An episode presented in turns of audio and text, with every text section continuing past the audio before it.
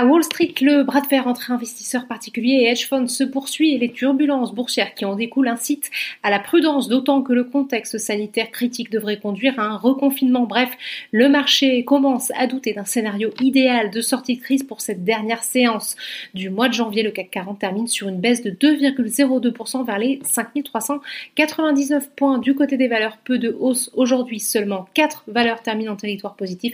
Michelin plus 2,75% qui profite des résultats préliminaires favorables dévoilés par le constructeur allemand Daimler, ST Micro est toujours bien orienté après la publication d'un chiffre d'affaires et d'une marge brute supérieure à ses prévisions et à celle des analystes au titre du quatrième trimestre 2020. Le titre gagne 0,73%. Publicis est également recherché plus 0,61%.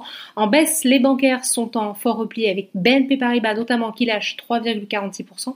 Le luxe est également à la peine. LVMH affiche la plus forte baisse du CAC 40, moins 3,62%. Vivendi lâche de son côté plus de 3%.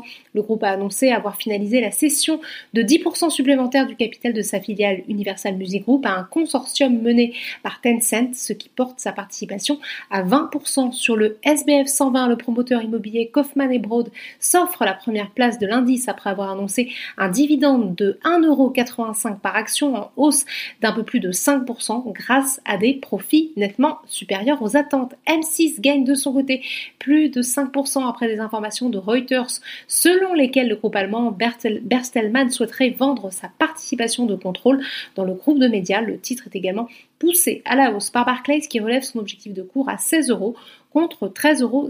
C'est également un relèvement d'objectif de cours de Barclays de 8,40 euros contre 7,50 euros qui permet à TF1 d'afficher une des plus fortes hausses. A l'inverse, Valourec lâche un peu plus de 6% en fin de séance pénalisé par des mauvais résultats du pétrolier américain Chevron et justement à Wall Street les opérateurs s'inquiètent des retombées de la folie spéculative Market Rebellion au moment de la clôture parisienne.